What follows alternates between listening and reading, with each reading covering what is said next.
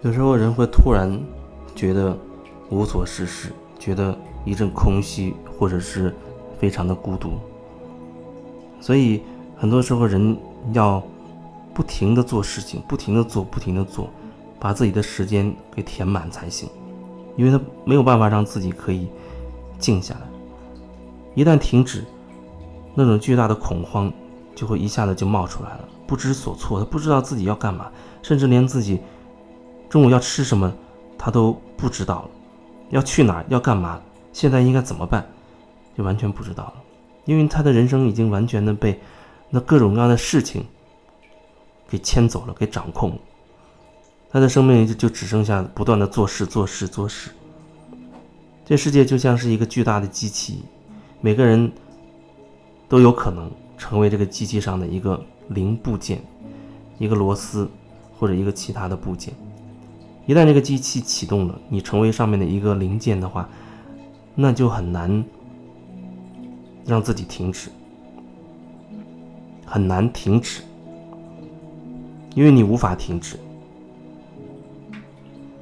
那个系统里会有很多东西会把你给牵制住，那，比如说要赚钱，啊，要赚钱，要赚很多钱，然后你就会发现很多地方都需要钱，你要吃的好一点，要。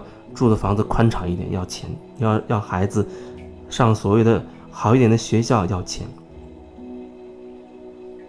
然后你要去一些地方要出去玩，要钱，要请朋友吃饭要钱，很多地方都会要钱，你你的衣食住行都离不开钱，所以你就会觉得哦，我要拼命赚钱，多赚钱，多赚钱，然后你真的就在多赚钱，多赚钱，没有办法停止。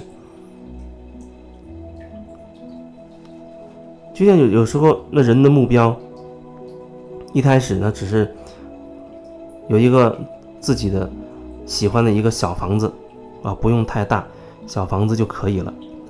然后每个月呢，钱不用太多，基本够用就可以了。但是他真达到这个程度之后，他就会有一个新的目标，要换一个大房子，钱要再多一点。然后如果真达到那个目标，他又有更大的目标了。就像有的人做生意。一开始是做几万块的小生意，越做越大，啊，他的目标就会成从这个五十万到五百万到五千万，甚至要上亿。在这个过程当中，你知道你真的在要什么？或许他会说：“哦，我我要多赚钱啊，因为处处都要钱呢。”听起来好像合情合理，没有任何问题。那么在这个过程当中，你真的开心吗？你真的愉快吗？你真的很享受这个过程吗？就像我曾经遇到过身价资产有几亿的人民币几亿的这样的人，但是他依然产处在一个巨大的恐惧之中。我问他你喜欢什么，他竟然说他不知道他喜欢什么。后来想了很久，他说他就喜欢赚钱。我说那赚钱让你开心吗？他说不开心，因为。他发现他赚的越多，他越恐惧，他越怀疑，越怀疑是不是靠近他的人都是在惦记着从他这里怎么样把钱给抠走。所以他赚的钱越来越多，他的精神压力啊，那种抑郁、那种内在的恐惧也越来越大。那我说你为什么不能停下来？这些钱已经足足够你去你去花了，你完全可以。放下这一切，好好享受生活了。可是他觉得还不够，他隐隐约约觉得还不够。我说：“那究竟要多少？要多大的数字才你才满意呢？”他也说不清楚。他就是觉得趁着还能干活，多再干两年，啊，趁着现在还行，体力跟得上，精力跟得上，啊，再好好的赚几年钱。那意思就是说，有一天。你忽然觉得自己体力精力跟不上，或者说一场大病过来了，你就能停手了吗？啊，如果那样的话，进医院花很多钱，你出院之后又会觉得，哦，原来要准备更多的钱，还要防止进医院钱不够。就像我想起另外一个一件事情，有一个有一个人得了癌症，得癌症之前正好有推销保险的，让他买一些啊重病保险之类的，他当时没有买。得得了癌症之后，他忽然后悔了。他后悔的就是为什么当初没有买那个保险。有时候你在买一个保险的时候，你的注意力是在哪？有人说哦，你买了这个保险，防止以后发生意外。说起来好像我们是要防止意外，可是另一个角度看，我们心中就开始有了那个意外，因为你的焦点要放在那个意外上，放在那个意外上了。有时候这点有人他很难理解。那我打一个比方来说，我让你不要去想白色的大象，啊，我是不要你去想白色的大象。但我这样说，我虽然表达是说你不要去想，可是实际上我这么一讲完，你就情不自禁的就开始去想白色的大象到底是什么样。无论我们用那个词语核心词前面是什么，是肯定还是否定，那都会引起我们的注意，都会引起我们的注意。所以你是防止住院，防止生病时没钱，那么其实你就用这种方式，更加的关注了这个点，注入更多的能量，甚至你可以说它在逐渐的显化成真，在显化成真。有人说那。万一来不及呢？我现在就算我没有买保险，那也不能保证我就不住院。是，那当然是这样，因为人的头脑当中还有很多信念，有很多信念，它会慢慢导致你就会这样。吸引力法则。那天有人问，那什么灵性你讲的什么狗屁吸引力法则根本就不灵吗？我很努力的想啊，我的事业要怎么怎么样，把我的债务还清，可是想了好几天也没有用啊。如果说事情真是这么简单的话，那人人你都可以说他可以发大财了。大家就只要在那好好的想几天就可以了。啊，如果心中有仇人的，在那想几天，对方可能莫名其妙的就受伤就挂了。有债务的，这么想几天，你的债就清了。但是事情真的是这么简单吗？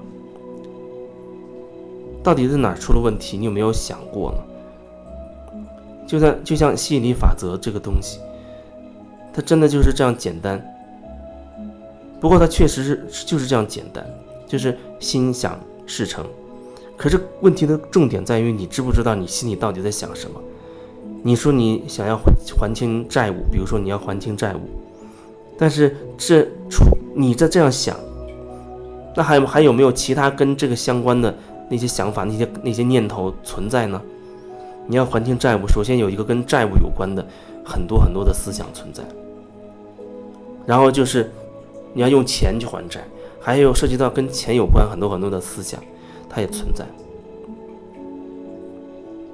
有人那么恨钱啊，有人讨厌赌，讨厌赌博，或者有人他一边赌一边还讨厌赌，这些都是跟钱有关系，都说明了你跟钱之间的关系啊。金钱它通过好多种形式表达，可是你对金钱的各种表达形式都会有什么？想法呢，都会有什么看法呢？很多很多的东西都你都在排斥它，也就是说，其实你跟钱是有很大的一个距离的。你并不是说很纯然的就接纳了所谓的钱和关于钱所有的说法，那很难，那非常难。就像你也无法接受自己的债务一样，不然你为什么要啊赶紧挣钱，要赶紧去还它？你无法很自然的接受哦，我现在是欠了钱了。除此之外，好像没有太过多余的想法。那甚至是你为什么会欠钱啊？因为你借了一大笔所谓高利贷或者是什么的。那你为什么会借？有可能你在投机啊？你希望短期之内就能赚一笔大钱，就把这个债清了。所以你对钱有那种投机的概念，然后对对所谓的那个债务，对高息的债务有也有你自己的批判。所以你跟钱之间有这么多这么多的思想混杂杂在里面，你怎么单纯的说你想还掉债务，啊，只有这这一个念头，你你的债务就真的 biu 的一下就没了呢？那不可能。你跟钱之间已经隔了厚厚的一层一层浓雾了，这层浓雾包含了很多很多你对跟钱有关所有的你的你的看法、你的评价、你你的指责、你的批判，所以你没有办法说你真的很纯然的就接纳了钱。吸引力法则那个法则说的当然很简单，心想事成，心里怎么想，事情怎么成，确实如此，因为你所有这一大堆念头综合之后，它会形成一个合力，就像那物理上的合力一样。虽然力的方力的方向有无数个，但它最终会有一个合起来整体的一个一个力量的方向。那关于钱，你也有一个合起来整体的力量的方向。那它会显化成你实际生活当中所体验到的东西，所以你眼前发生了什么，那就是你，你内在所有关于钱合力产生的。啊，比如说你有一大笔债务，那就是你内在关于钱所有的念头合力，让你看到了你眼前的这个一大堆债务的这个事实。所以你只能说，你去好好的去探索，去理清，去清理。你对钱到底有多少看法？甚至那些看法又从何而来？到底怎么回事？还是小时候曾经发生过跟钱有关系的一些事情，跟你有很深的烙印，影响了你后来对钱的感受？这都非常有可能，这都是需要看清楚，也都需要很多时间，甚至需要大量的时间，一年、几年，甚至很更长的时间去慢慢的梳理。这并不是说事情变得遥遥无期的。因为过程当中，你会清理掉很多很多你的观念，清理掉观念，意思是说，在很多领域里，或者说很多点，你会变得更拓展、更自由，啊，更能接受很多可能性。所以你那个过程，你单纯从跟钱有关的念头，好像要清理好长一段时间，你会觉得好像很可怕。但其实，在过程当中，你同步也在清理其他的东西，它是同时发生的。